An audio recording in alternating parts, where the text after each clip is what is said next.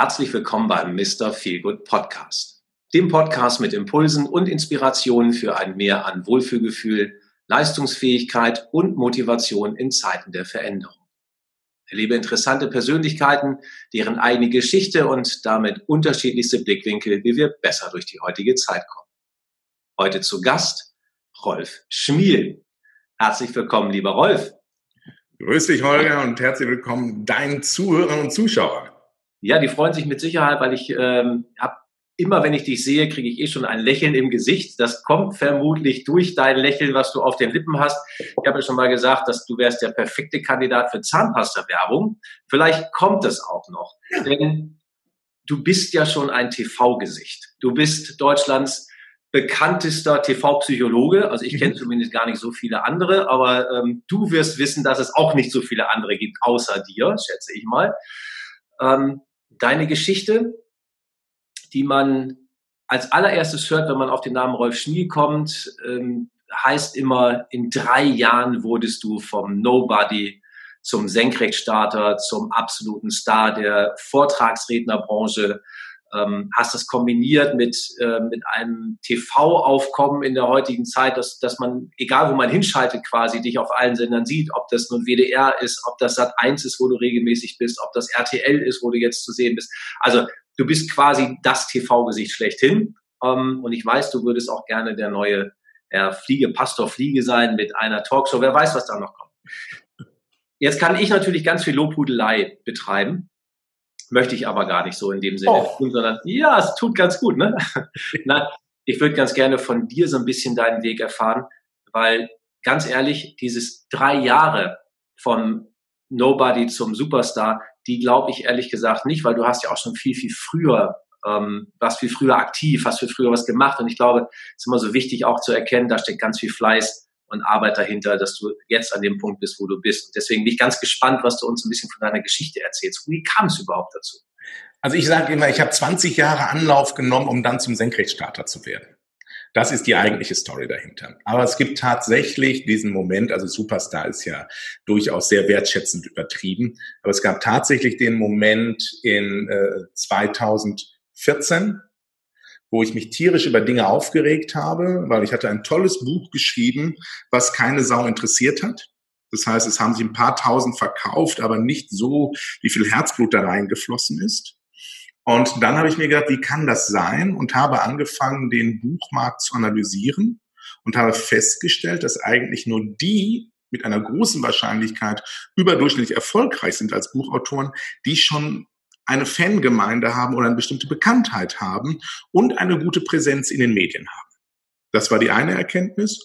Und die andere Erkenntnis war, ich war davor auch schon als Trainer unterwegs, habe auch Veranstaltungen moderiert, habe aber auch da nicht den Sprung hinbekommen in die wirkliche Sichtbarkeit bis so 14, 13, 14 und habe dann angefangen, etwas zu machen, was wirklich für mich ein entscheidender Paradigmenwechsel nannte man das früher, heute immer als Mindshift äh, äh, gewesen ist, zu sagen, ich lass mir helfen. Also einmal die Analyse, dich kennt keine Sau, deshalb funktioniert's nicht, war die eine Erkenntnis. Und die andere Erkenntnis war, du versuchst es permanent alleine, mach's doch mal wie die Profis und lass dir helfen. Und diese beiden Dinge habe ich dann zusammengeführt und habe mir in den Fragen, wie bekomme ich Mediensichtbarkeit und wie werde ich besser auf der Bühne und wie kann ich dort den Markt erkämpfen, habe ich mir endlich helfen lassen. Und das ist auch mein erster Impuls so an deine, an deine, an deine Hörer und Zuschauer.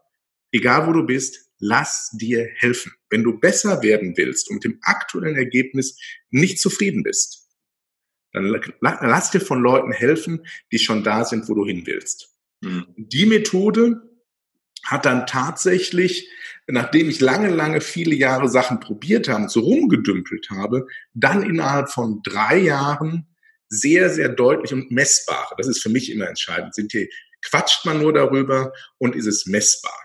Oder ist es messbar? und bei mir wirklich zu messbaren Ergebnissen geführt.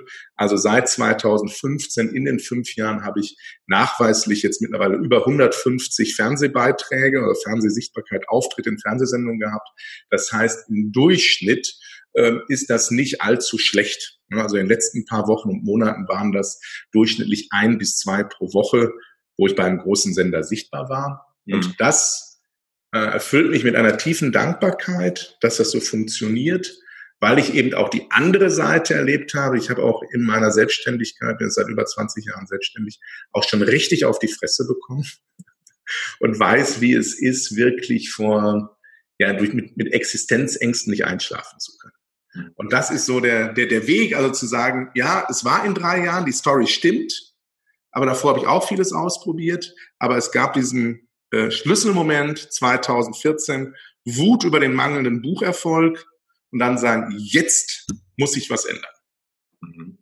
Ähm, inwiefern hast du dir da helfen lassen? Also was, wo hast du dich jetzt gefühlt deutlich verbessert oder wo hast du die Unterstützung bekommen? Und wie viel war davon ein Glücksfaktor, einfach zur richtigen Zeit am richtigen Ort zu sein? Weil viele denken ja, wenn sie dich jetzt heute sehen, würden sie sagen, Mensch, der Rolf, du, also das, was der macht, das kann ich ja auch. Ich finde es immer eine sehr einfache äh, Selbstüberschätzung von ganz vielen Menschen, wenn man andere Menschen anguckt und sagt, das kann ich doch auch, ist ja nicht viel, der redet ja nur ein bisschen. Ja. Und äh, als Psychologe kann er eh zu jedem Mist was sagen. Ja. Ähm, also das denkt man ja häufig, aber ähm, inwiefern sagst du selber, das war harte Arbeit zu so und so viel Prozent und der Faktor Glück war es vielleicht zu so und so viel Prozent? Das Entscheidendste war, dass ich eine bestimmte Form von Selbstüberschätzung ablegen musste. Weil ich hatte das Gefühl, ich bin schon richtig guten. Mhm. Und eigentlich ist es ungerecht, dass ich nicht auf die großen Bühnen darf. Und eigentlich ist es total blöd, dass das Fernsehen mich nicht entdeckt, weil ich bin ja schon echt toll. Mhm. Und man kann auch sagen, also ich war nicht schlecht, also ich habe nicht gestammelt, also ich habe auch den Weg auf die Bühne gefunden und hatte auch zwei, drei coole Stories und auch ein paar ganz nette Gags und ein paar gute Insights, also echten Content. Aber in ganz vielen Punkten fehlte es. Und diese Erfahrung zu machen, das war das Entscheidendste. Und da bin ich zum Beispiel zu einem Mediencoach gegangen, oder das war eine Frau, eine Mediencoachin, ähm, und der hat gesagt, ja, hier Rolf, moderier mal hier so eine Sendung. Und dann hatte man das Gefühl, als ich plötzlich anfing zu sprechen, also ich hatte im Nachhinein zu mich gefragt, und wie fandst du das? Ich dachte, also ich fand's gut, war schon professionell. Und sagte, ja, lass uns mal gucken.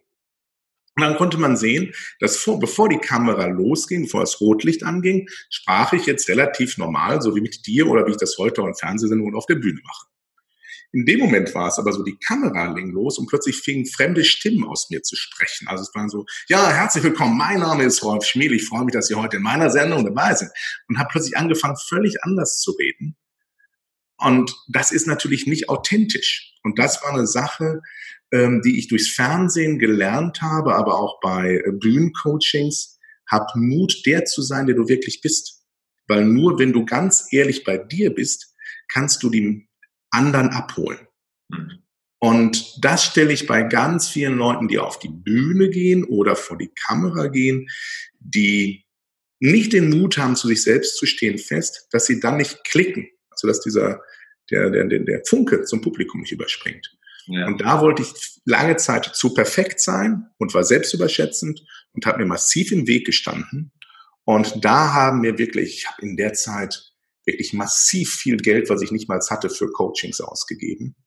Und nicht jedes war gut. Aber in der Summe haben die was, haben die mich zum besseren Menschen gemacht. Mhm. Also Glück kommt auch immer dazu. Aber Glück ist halt gute Vorbereitung mit günstiger Gelegenheit. Ja, ich sehe das ganz genauso. Also ich hatte vor, vor wenigen Wochen Tobi Beck mit dabei. Ähm, auch hier im Podcast und, und bei ihm ist es ja ähnlich. Weißt du, wenn du guckst, dann sagst du, ja, mein, mein Gott, der, der teilt ein paar Weisheiten und der ist der große Macher auf der Bühne und bespielt auch richtig große Bühnen, füllt die Hallen.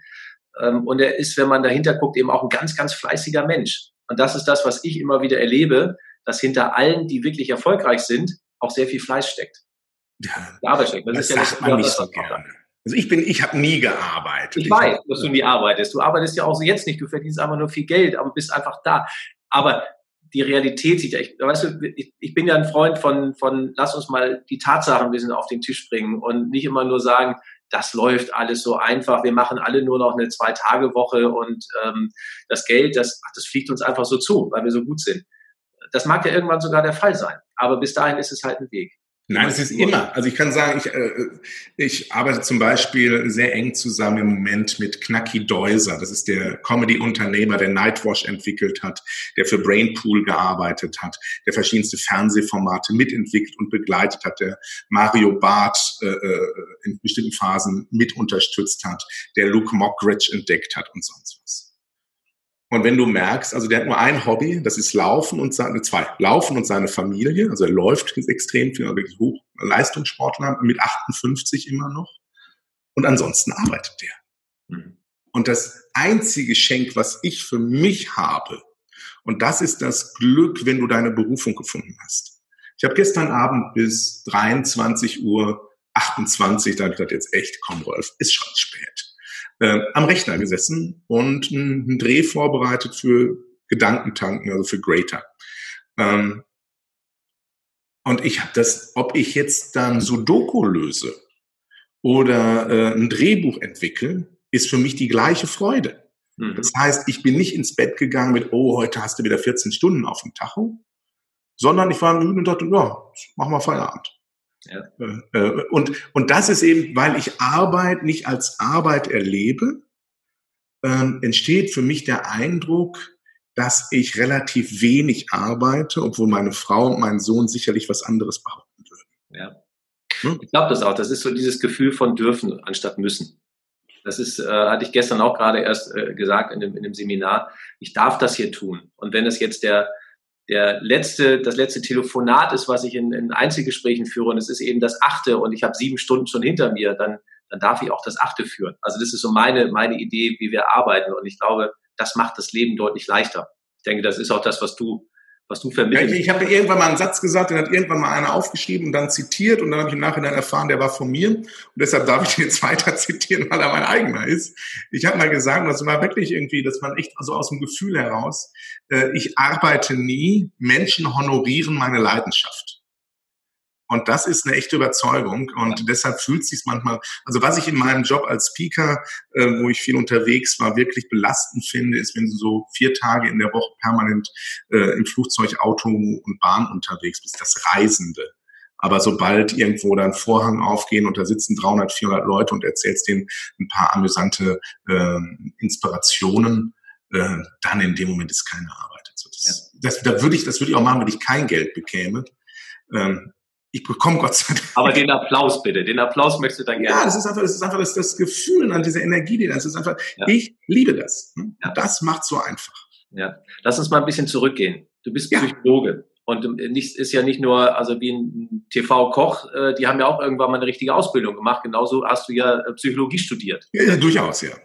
Was war der, was war dein Beweggrund, Psychologie zu studieren? Meine Tochter studiert auch Psychologie und man sagt ja ganz häufig, meistens sucht sich ein Psychologe, der Psychologie studiert, auch ein Stück weit selbst. Was war so deine Intention? Ja, bei mir war es ausnahmsweise, also ich würde bestätigen, dass alle Psychologen selber einen an der Klatsche haben, das trifft auch auf mich zu, aber ähm, bei mir war es wirklich anders.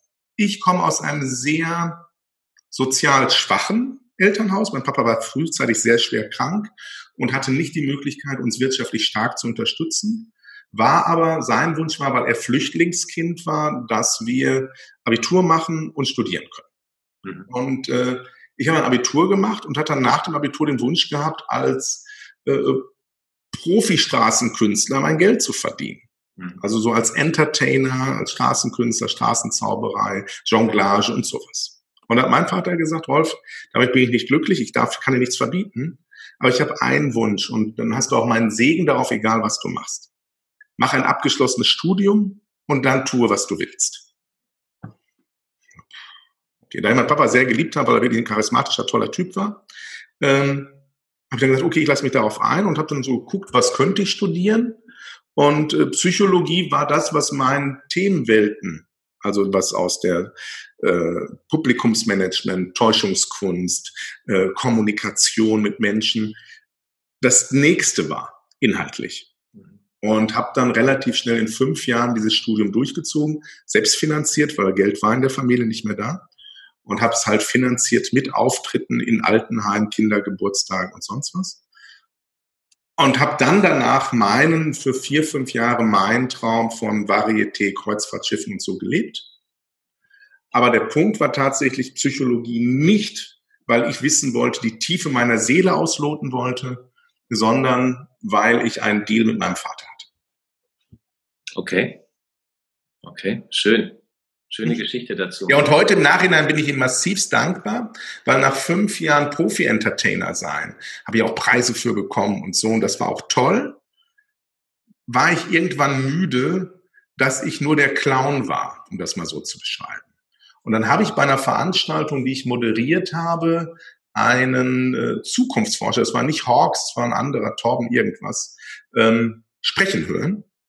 Der hat 30, 45 Minuten was erzählt, unterhaltsam, sehr gut, ein sehr guter Speaker, hat er sehr gut gemacht. Leute haben sich gefreut, gelacht. Und dann war es so, dass wir hinterher von der Agentur alle im Bar ausgezahlt wurden.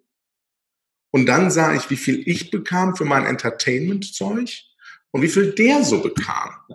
Und das fand ich sehr ungerecht, weil ich so, und dann dachte ich, okay, vielleicht erinnerst du dich nochmal daran, dass du wirkliche psychologische Kompetenz hast, weil ich eigentlich auch ein ganz ordentliches Studium hingelegt habe. Ähm, und habe mich dann auf meine Psychologenwurzeln besonnen und bin dann wieder in diesen Bereich zurückgegangen. Das heißt, du hast aber nie äh, eine eigene Praxis gehabt, wo du sagst, also ich bin ja kein Psychotherapeut. Das ist ja das, was Menschen, also ganz kurz, damit dieser Talk auch einen echten zusätzlichen Mehrwert für deine Hörer und Zuschauer hat. Also, man muss unterscheiden zwischen Psychologen, Psychiater und Psychotherapeut. Der Psychiater ist derjenige, der Medizin studiert. Es ist ein Arzt, der eine Zusatzqualifikation bekommen hat und deshalb auch Medikamente verschreiben kann. Der Psychologe ist jemand, der Psychologie studiert hat, früher Diplompsychologe geworden ist und heute irgendeinen Master äh, äh bekommt am Ende seines Studiums und eigentlich nichts so richtig damit machen kann. Mhm. Es sei denn, er macht eine zusätzliche Ausbildung zum psychologischen Psychotherapeuten. Und das sind die, die dann eine Couch haben oder ein Beratungszimmer, eine Praxis haben und Menschen in Lebenskrisen oder mit psychischen Erkrankungen helfen. Und das habe ich nicht gemacht, weil dafür hatte ich nicht die Kohle. Mhm. Also es war sowieso ein Kampf, das Studium durchzukriegen als Anfang 20-Jähriger ohne wirtschaftliche Unterstützung von zu Hause und dann die zusätzliche Weiterbildung auch noch selbst zu finanzieren, das war unmachbar. Wäre noch mal drei Jahre gewesen. Ne? Das wären drei Jahre gewesen und es ist auch noch mal privat zu bezahlen. Ja. Also die Uni hat ja nur eine, muss sich ja nur für Essen und Wohnen sorgen. Äh, äh, und damals war Studieren noch kostenlos. Ähm, und deshalb war es unproblematisch. Aber diese Ausbildung wäre noch mal richtig teuer gewesen. Und das war einfach mhm. nicht für mich. Und okay. deshalb war ich nie Psychotherapeut. Ja. Lass uns mal ein bisschen über die heutige Zeit sprechen, weil ich glaube, äh, psychologisch ist da, ist das ja eigentlich ein, ein gefundenes Fressen, was wir heutzutage erleben in der Corona-Zeit und äh, insbesondere aber auch in der, in der Zeit deutlich zunehmender Verschwörungstheorien, die, die aufgestellt werden und, und viele bekannte Menschen auf die Straße gehen, wo wir sagen, was, was ist mit euch passiert? Also ich hätte euch eine, aus meiner Sicht eine gewisse Grundintelligenz unterstellt vielleicht liegen wir ja auch alle falsch, die wir diese Theorie nicht glauben. Also ne, vielleicht gibt's ja irgendwie die bluttrinkenden äh, Mächtigen, die irgendwo unter der Erde sitzen. Äh, und vielleicht gibt's auch ganz viele andere. Ich, also ich glaube es nicht, davon, da bin ich jetzt ehrlich gesagt überzeugt davon. Was lässt Menschen einem, ich sage jetzt mal als Beispiel, einem Attila Hildmann momentan folgen? Was lässt einem Menschen einem Xavier Naidu folgen? Wo man das, also wo die meisten vielleicht momentan sagen, das sind krude Theorien und gehen wir mal davon aus, das sind vielleicht wirklich nur coole Theorien. Wie kann ich solchen Dingen folgen? Naja, es ist ganz viele, die sich dafür entscheiden, ähm, überhaupt jemanden zu folgen. Es ist ja egal, ob es eine krude Theorie ist oder eine clevere. Ähm, das heißt, das sieht man ja, wenn, wenn hier bei uns, ich komme im Ruhrgebiet, jemand Dortmund-Fan ist, hält jeder Schalke den für geistesgestört. Ne? Das heißt also, je nachdem, von welcher Sicht war und umgekehrt auch, von welcher Perspektive man draufschaut, ist das Verhalten des anderen ja immer eher irritierend. Ähm, und gerade wenn die Zeiten massiv unsicher werden und überfordernd, suchen wir nach Antworten. Und das Schöne ist, die Menschen, die jetzt gerade eine hohe Aufmerksamkeit bekommen, die geben Antworten. Wenn die für dich und für mich auch völlig irre sind, sind die für den einen oder anderen hilfreich, weil es eine Orientierung gibt, weil es ähm, irgendwie Sinn macht oder weil es einen Schuldigen gibt und Verursacher gibt und die einfach dort das Bedürfnis nach Orientierung und Unterstützung bedienen. So, und alle anderen sagen ja ganz klar, wir müssen hier auf Sicht fahren. Wir wissen alle nicht, wie es weitergeht. Und wer es wirklich verursacht hat, ist auch schwer zu sagen. Und eigentlich müssen wir als Politiker sagen, wir sind massiv überfordert. Das wollen wir aber nicht sagen, weil wir uns dann fragwürdig machen. Und deshalb eiern wir rum. Und dann kommt einer und sagt, nee, ich eier nicht rum. Ich weiß, der Gates ist das und bam, bam, bam. Und äh, äh, wir müssen die Kinder unter der Erde retten. So. Das klingt irre, aber es ist klar. Es ist eine Antwort. Und in unsicheren Zeiten brauchen verunsicherte Menschen einfache Antworten. Das ist der Grund, warum Trump auch in Amerika leider mit einer großen Wahrscheinlichkeit wiedergewählt werden wird, weil er einfache Antworten auf komplexe Fragen gibt und die Menschen das lieber annehmen, als sich ein zu elaboriertes, durchdachtes Konzept wirklich zugänglich zu machen. Leute gehen lieber zu McDonald's, als ein geiles Siebengang-Menü von einem Sternkoch zu essen. Habe ich nie geglaubt. Ich habe in meinem, meiner Altherrenfußballmannschaft eine Umfrage gemacht und die Antwort war, pff, da wäre ich doch gar nicht satt. Außerdem kenne ich das nicht. Nee, habe ich keinen Bock drauf. Nee, lass uns zum Burger fahren. So, und, äh, und das zeigt, der Mensch ist manchmal dazu geneigt, einfacher zu sein, als wir es uns vielleicht vorstellen können. Hm. Jetzt ist das ja, also das ist ja eine Kommunikation mit diesen Menschen ist ja schwierig, aber ich, ich erlebe es ja auch in den, in den Fragen, normalen Corona-Fragen, wenn wir Auflagen haben, wo es die einen gibt, die sagen, Mensch, das ist alles super, dass wir das machen. Der nächste sagt, das ist komplett übertrieben, was wir hier tun. Also, und ich sehe diesen, das ist ja quasi ein richtiger Riss, der teilweise mitten durch Familien geht, wo mhm. der Bruder sagt, du, also Masken, was für ein Quatsch, jetzt ganz ehrlich, und ich gebe dem anderen doch auch noch die Hand, also die sollen, man nicht, sollen sich nicht anstellen. Und der nächste sagt, ich habe echte Angst davor. Wie kommuniziert man, und das ist, glaube ich, das ähnlich wie Menschen, die sagen, Mensch, du bist Theoretiker Verschwörungstheoretiker, du glaubst halt ganz fest daran. Genauso glauben ja auch die Leute daran, ob das nun alles richtig ist ob es falsch ist. Wie kann ich denn besser kommunizieren, damit es vielleicht weniger, weniger Streit gibt, weniger, weniger Stress gibt miteinander? Geht das? Gut, dass du einen Psychologen fragst. Hier kommt die Antwort. Also in Zeiten von Krisen und Konflikten gibt es einen Lehrsatz aus der Psychologie. Der psychisch stabilere gibt nach. Nicht der intelligentere, nicht der schlauere gibt nach, sondern der psychisch stabilere gibt nach. Das heißt, wenn es mir gut geht und ich bin in einer gewissen Gelassenheit und äh, Souveränität und ich selber stelle fest, ähm, ich habe jetzt nicht so eine Angst vor Corona als Beispiel und da ist jemand, der hat massiv Angst dann sollte es mir ein leichtes sein, weil es mir gut geht, weil ich mit mir bin, weil ich stabil bin, weil ich eine Zukunftsperspektive habe, weil ich sonst auch nicht so viel Nöte habe zu sagen, hey komm, dir zuliebe setze ich mir eine Maske auf. Dir zuliebe höre ich mir deins an. Ich habe vielleicht eine andere Meinung. Aber derjenige, der eh verunsichert ist, den zu bedrängen, wenn es mir gut geht und ich eine Souveränität habe, führt nur zu einer Eskalationsspirale.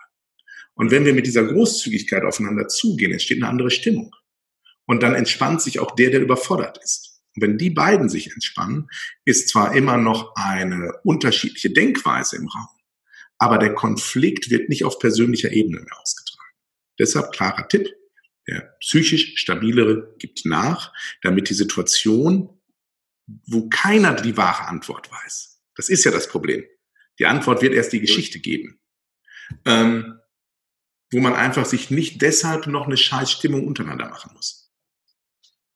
Mhm.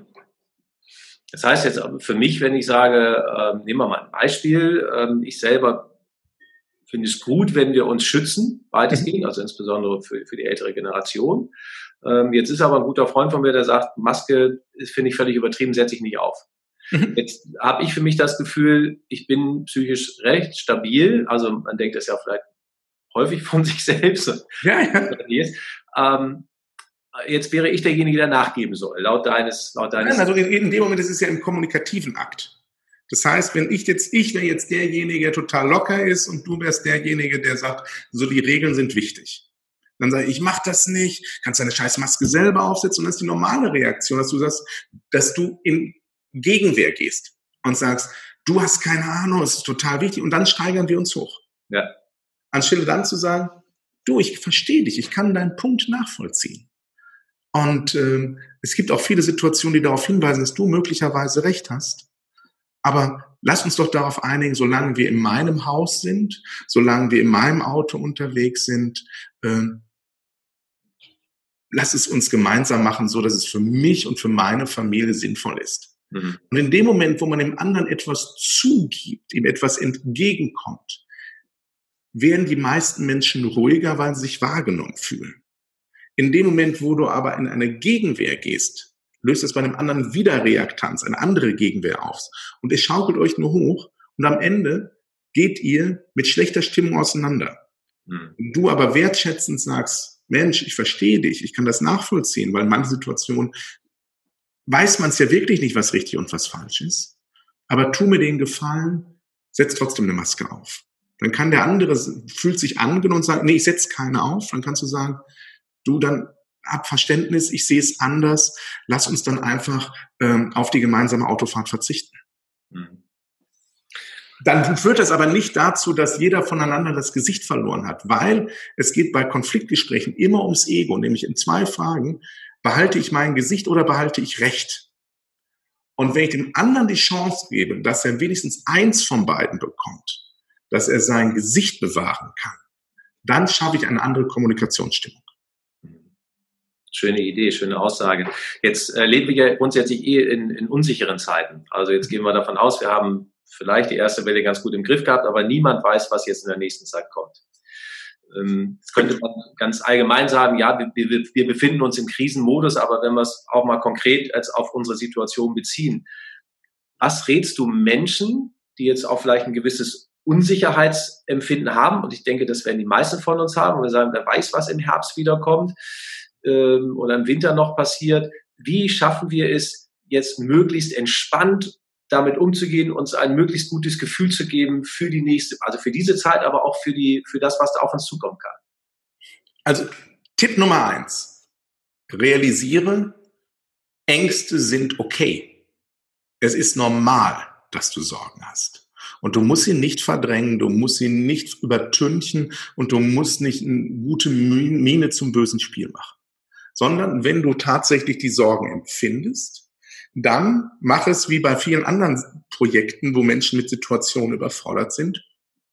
Suche dir, ich nenne es jetzt mal in Anführungszeichen, eine Selbsthilfegruppe.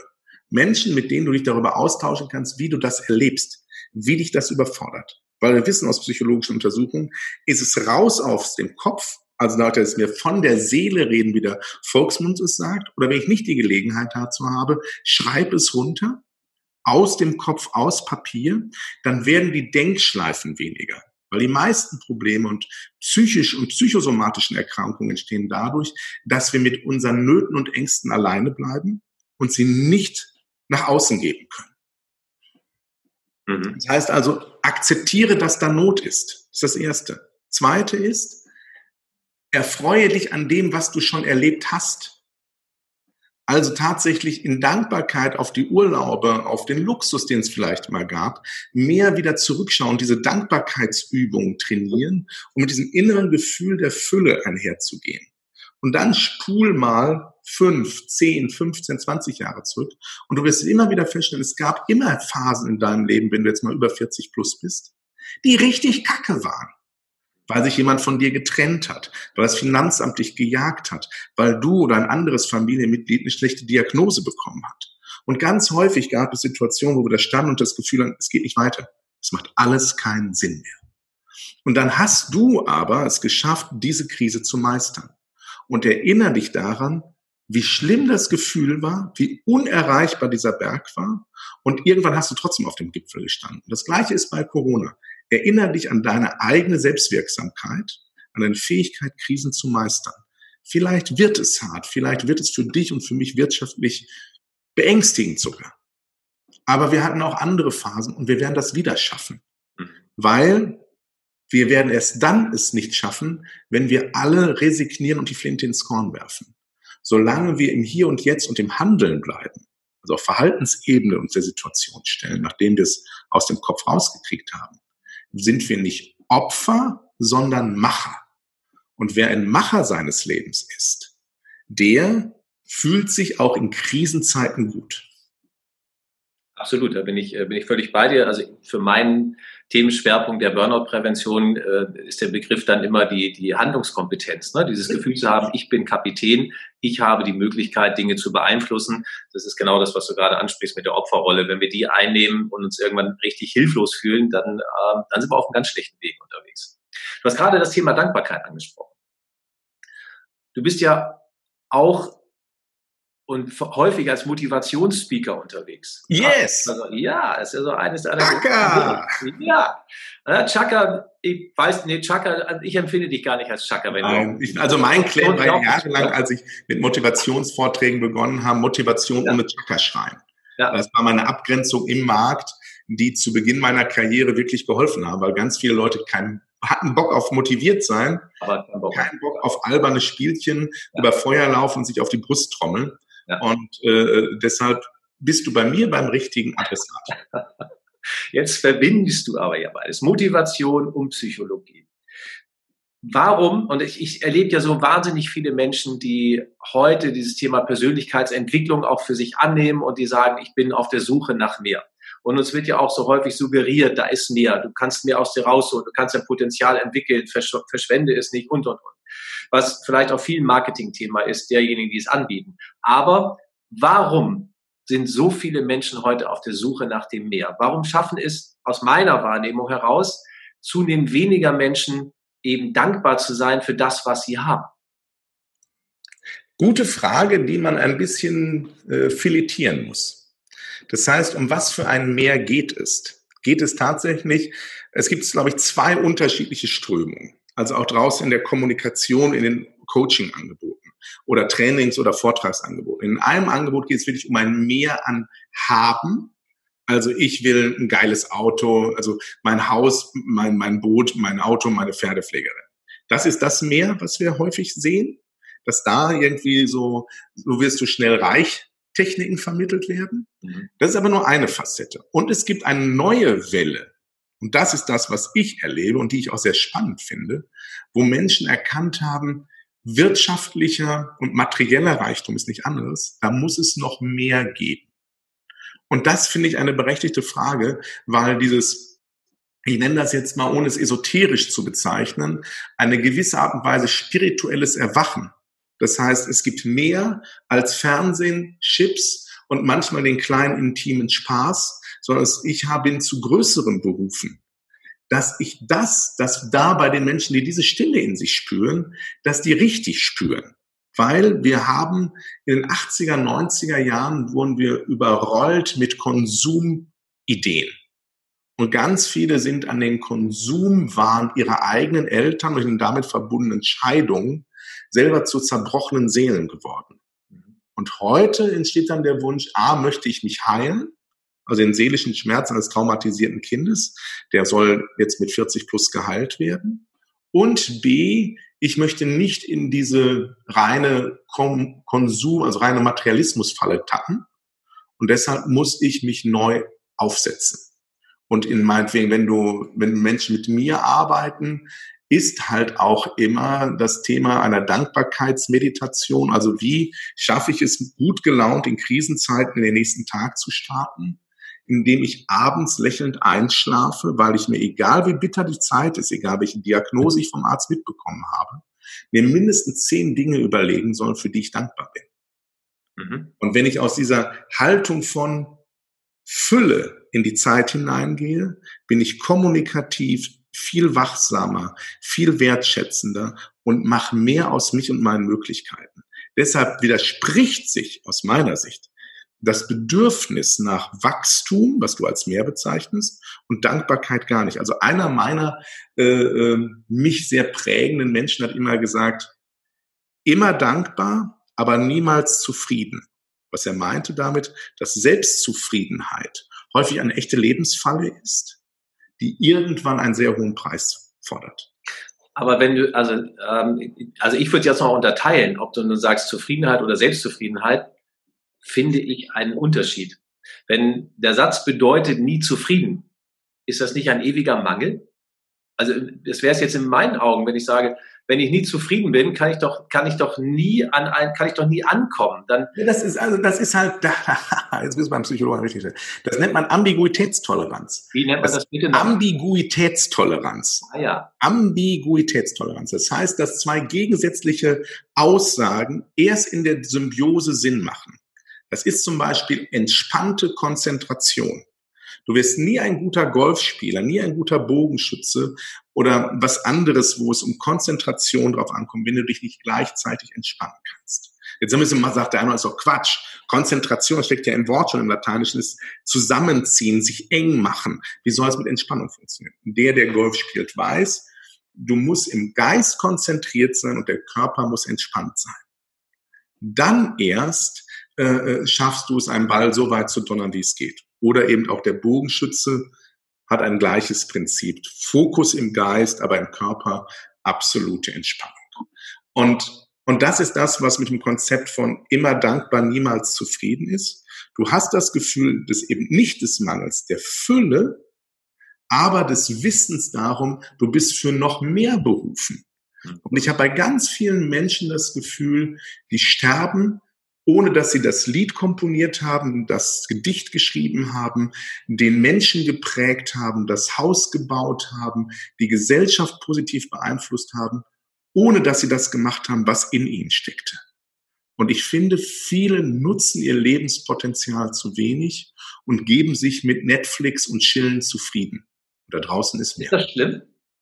Nein, ist nicht schlimm. Schlimm ist gar nichts. Es ist auch nicht schlimm, sich morgens schon um 8, 8 Uhr ein Bier aufzumachen. Es ist nur verschenktes Leben. Mhm.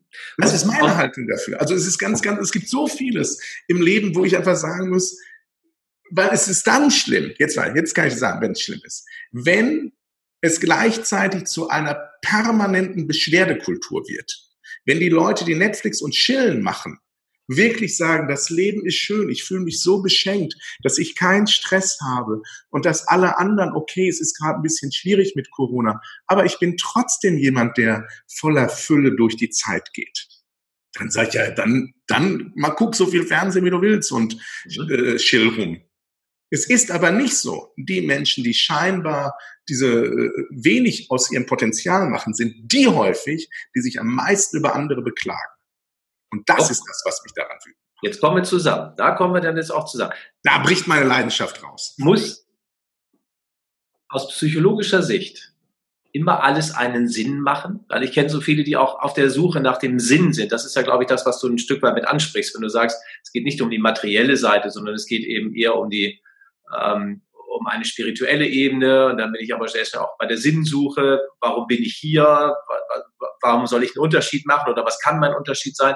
Aus psychologischer Sicht muss immer alles einen Sinn ergeben im Leben? Muss ich einen Sinn haben in diesem Universum? Also da habe ich vielleicht eine andere Haltung als andere dazu. Nicht daran, dass ich in meinem Psychologiestudium freudig nebenbei noch ein bisschen Philosophie studiert habe. Und wenn ich dann realisiere, dass Menschen die deutlich intelligenter sind, und das ist gar nicht so schwer bei mir, die deutlich intelligenter sind, große Philosophen an der Sinnfrage des Lebens gescheitert sind, dann würde ich immer sagen, das ist dieser Anspruch, den Sinn zu durchschauen, den Sinn schon im Tun zu erkennen, ist eine Überforderung für die meisten. Dem, den es vor die Füße fällt und der es so per se findet, der kann es mit sich tragen.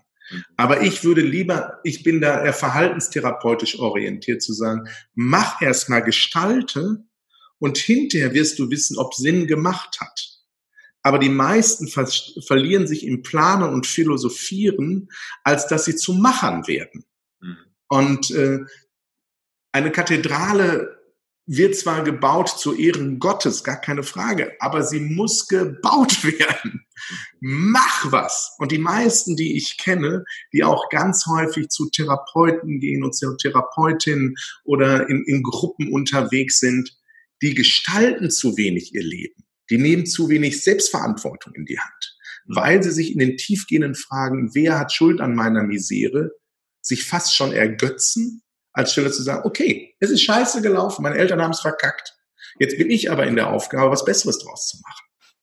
Und deshalb mein Tipp ist, die Sinnfrage kann sinnvoll sein, kann förderlich sein, wenn dir das Ergebnis vor die Füße fällt. Wenn du dich aber daran zermürbst, dann geh mal davon aus, dass viel größere Geister auch keine Antwort gefunden haben. Ja. Und deshalb ist mein Tipp, verlier dich nicht in Dingen, die du wahrscheinlich gar nicht lösen kannst, sondern geh die Probleme an, die vor deinen Füßen liegen. Also mein Tipp ist, lieber die Wohnung aufräumen, als stundenlang über Sinn zu philosophieren. Finde ich sehr schön. Auch da stimme ich dir sogar zu. Ich habe jetzt nicht, wo ich jetzt sprechen kann. Das ist ja, fast schon unangenehm. Aber nein, ähm, ich finde es sehr schön. Irritiert mich jetzt auch. ja, Entschuldigung. Es gibt ja, es gibt ja heute auch viele Ansätze, wo viele dem nachstreben, ist diese positive Psychologie. Mhm. Gehst du dem denn gegenüber? Also man darf positive Psychologie nicht mit billigen Positivdenken verwechseln.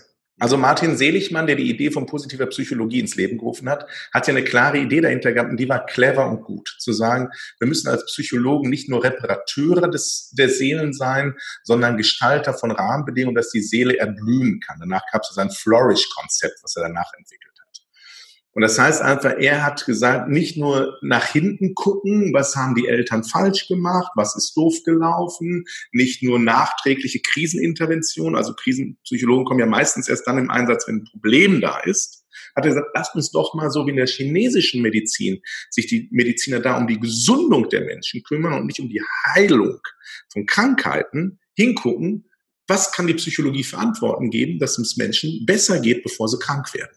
Mhm. Und der Ansatz ist gut. Der Ansatz ist gut. Das, was teilweise Kolleginnen und Kollegen in der Vereinfachung daraus machen, das ist wiederum problematisch. Das ist meine Haltung dazu. Hm. Also Vereinfachung heißt einfach, positive Psychologie ist nicht nur denk etwas optimistischer, also Optimisten küssen besser, ist ja einer seiner ersten Bestseller zu dem Thema gewesen, ähm, sondern Optimismus hat auch nichts damit zu tun, sich das Leben schön zu lügen, mit einem Positivdenken zu sagen, alles ist supi, es, ist, es gibt äh, Sorge, die ich nicht lebe. Nee, manchmal soll man auch sich mal ein paar Sorgen machen, damit man bessere Ergebnisse kommt. Ja. Weil wenn du immer nur alle Sorgen und Probleme und Herausforderungen verdrängst, wächst du nicht, sondern zerbrichst irgendwann an den Lebensfallen, die du dir selber baust. Häufig mag sehr deine Vielschichtigkeit, vor allem die, die differenzierten Antworten, die du bisher gegeben hast. Und ich bin mir sicher, ich könnte jetzt ganz lange weiter mit dir darüber sprechen. Mache ich auch gerne demnächst nochmal in einem weiteren Podcast. Aber für heute habe ich noch ein paar Fragen an dich, wo ich ja. darum bitte, dass du, dass du kurz antwortest. Oh, das ist schwierig. Ich weiß, das ist schwierig. Ich kann das. Ähm, aber ich Wie viele Fragen kommen denn? Aber das geht jetzt darauf einstellen kann, Holger. Bitte? Wie viele Fragen kommen denn, damit ich mich emotional darauf einstelle? Also acht sowas. Okay. So Pi mal Daumen. Aber das sind, sind Dinge, wo wir dich vielleicht noch einen Ticken besser kennenlernen. Den mhm. Rolf, den Rolf, der, der in dir steckt und nicht. Ja, hol ihn, hol, hol ihn raus. Wenn heute dein letzter Tag wäre, lieber Rolf, dann.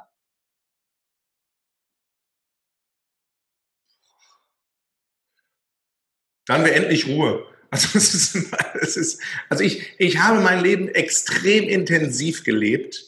Und äh, das ist die einzige Sorge, die ich wirklich hätte, wie würde mein Sohn damit umgehen? Für mich, mit mir selbst, bin ich im Rein. Also ich habe einen elfjährigen Sohn und ich weiß, dass wir eine sehr, sehr schöne, tolle Beziehung haben äh, und ich wirklich mit ihm, gerade jetzt in der Corona-Zeit, wo, wo er viel, wo wir viel zusammen auch das Homeschooling gemacht haben, ein neues Bonding, wie man es in der Psychologie nennt, haben. Und deshalb wäre die Sorge nicht um mich, ich hatte ein erfülltes Leben, sondern wie geht ein Elfjähriger mit dem Verlust um? Mhm. Was war das schönste Kompliment, was dir jemand mal gemacht hat?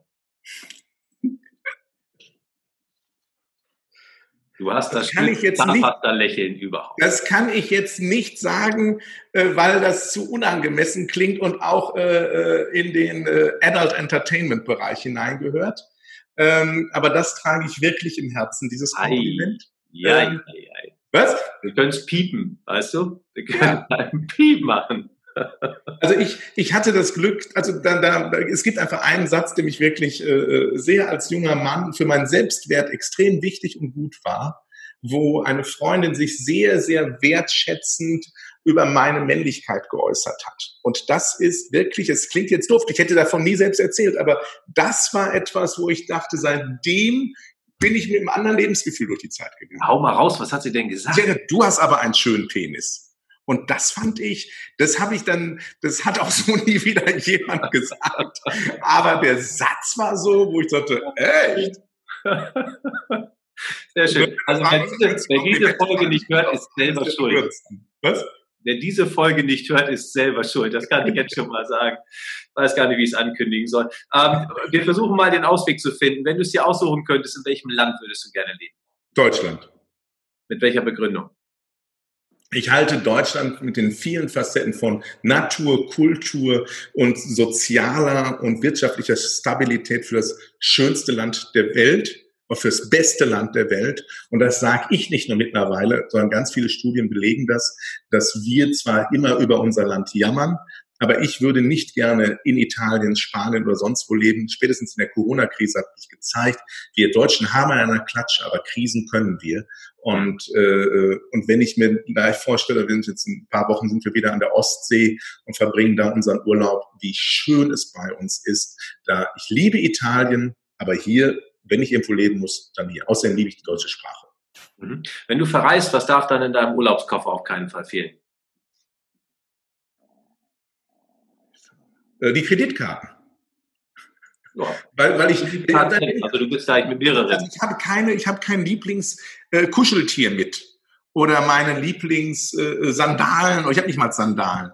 Äh, also das, ich bin relativ, auch wenn man es nicht glaubt, äh, materiell frei. Also es ist äh, mittlerweile, ich habe eine Phase gehabt, da war mir das extrem wichtig. Das habe ich durchdrungen. Und deshalb, also ich reise mit immer mit extrem wenig Gepäck. Das ist so mein Lebensanspruch.